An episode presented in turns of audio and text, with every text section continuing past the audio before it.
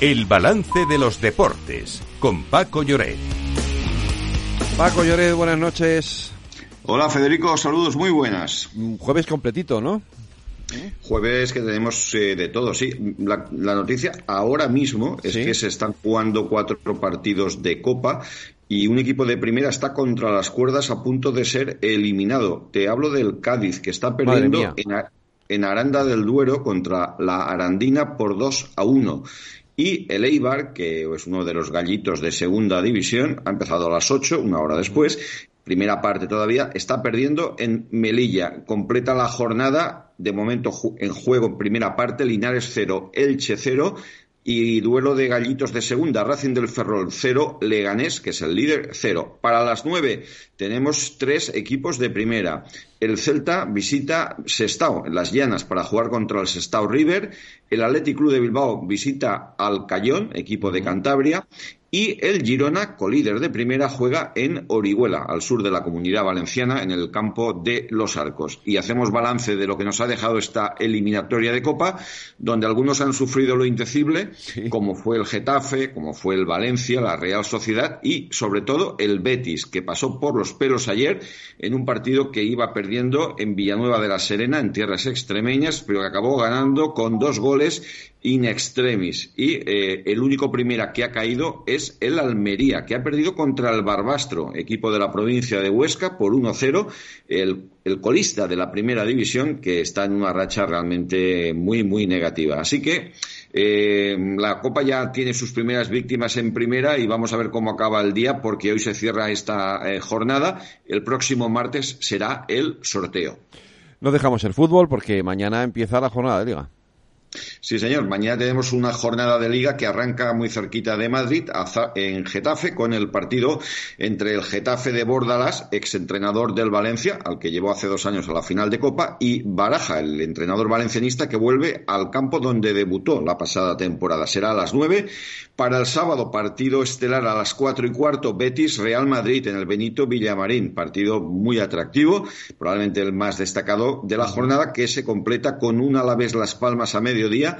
A las seis y media otro partido interesante porque son dos equipos de la Europa League, Villarreal, Real Sociedad, y se cierra con el Mallorca-Sevilla. Drama en, eh, en Mallorca, en Palma. Y para el domingo, eh, teóricamente partido sencillo para el Atlético de Madrid a mediodía con el Almería, colista que no conoce la victoria, eh, Granada Leti de Bilbao, Cádiz Osasuna y atención al último partido de la noche del domingo, ese es el partido. ese es el partido, sí. Ese es el partido. Barcelona, Girona, bueno, pues sobran los análisis. el segundo contra el tercero o el tercero contra el segundo se juega en Montjuic. El Barça que viene de ganar en, casa con el Atlético de Madrid el día de Joao Félix y el Girona que viene de remontar ante el Valencia, que está empatado con el Real Madrid. Y bueno, vamos a ver qué imagen ofrece en este partido, que es sin duda una prueba de fuego. Para el lunes queda el Rayo Vallecano Celta en Vallecas. Oye, si, te, si yo te pregunto a ti, ¿cuál crees tú que sería el estadio eh, preferido de los, de los aficionados ingleses para jugar partidos fuera de casa? ¿Tú cuál me dirías? Eh, ¿Fuera de Inglaterra o sí, fuera de Inglaterra, claro. Yo te diría Mestalla. Lorena, ¿cuál es? El Camp Nou. Según el Camp Nou que está en obras. Que está en obras. Sí, sí, que está en obras, cierto, sí.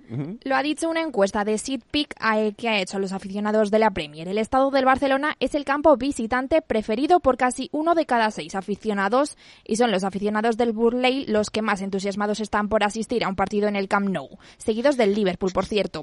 Esta segunda eh, la segunda opción es el estadio del Bayern de Múnich, el Allianz Arena, por uno de cada siete encuestados.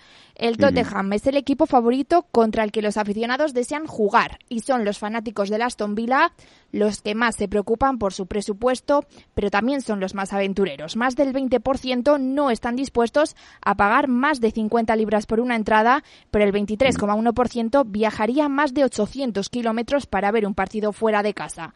Los más derrochadores son los aficionados del, del Burley también uno de cada seis admite que pagaría más de 300 libras por ver a su equipo. Pues nada, el Camp Nou, fíjate que yo pensaba que sería el Bernabéu, pero bueno, el Camp Nou. De hecho, el Bernabéu ni aparece en la encuesta, curioso. Eh, el Mestalla estas cosas eh, eh, mm, lo respeto, pero no me lo creo. Paso página. Pasa página, vale. Tenemos Euroliga. Sí, tenemos el juego. Eh, ha empezado, mira, el Real Madrid ahora está en el primer cuarto, 21-17 pierde por 4 en Grecia con el Panathinaikos y se está jugando también el Alba de Berlín 25, Anadolu Efes 29 en Alemania. Eh, bueno, el partido del Madrid todavía queda mucho recorrido. Para mañana viernes, los otros tres representantes de la Liga CB, el Barcelona recibe al Fenerbahce en el Palau Blaugrana, mientras que el Vasconia juega en el West Arena en Vitoria a la misma hora contra el Estrella Roja de Belgrado y el Valencia Basket que juega fuera, visita a Francia a las 9 eh, contra el Asbel Villerben. Pues eh, Paco, lunes más deportes aquí en el balance. Cuídate, un abrazo. Igualmente, buen fin de semana para todos.